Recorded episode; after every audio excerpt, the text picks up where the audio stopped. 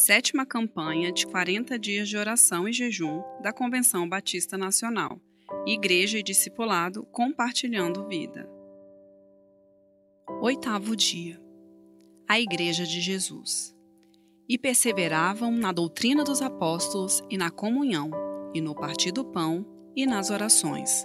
Atos, capítulo 2, versículo 42. Entre minha casa e a igreja que congregava, existiam dezenas de igrejas. Uma análise simples desse fenômeno constataria que a obra de Deus está andando a todo vapor e seu nome glorificado entre os homens. No entanto, a despeito do bom testemunho de inúmeras comunidades cristãs, sabemos que a realidade é bem diferente, posto que a fé, à semelhança de muitos produtos, tornou-se objeto de exploração mercadológica em espaços que costumeiramente chamamos de igrejas.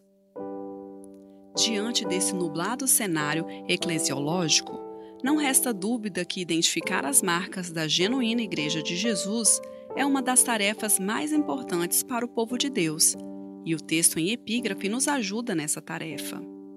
A passagem, como sabemos, é uma descrição da igreja nascente, a partir de sua análise, aprendemos, primeiramente, que a igreja é uma comunidade, um ajuntamento daqueles que foram alcançados pelo Evangelho.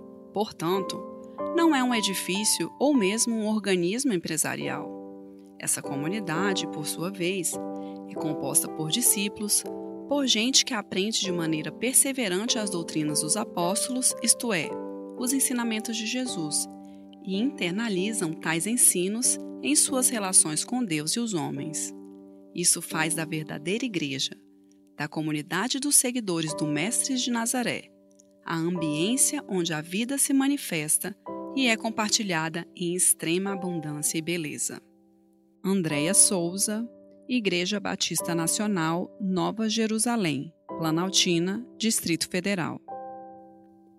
Motivos de oração: para que a Igreja manifeste nos dias atuais a experiência de Atos, capítulo 2, versículo 42, pela evangelização das nações africanas.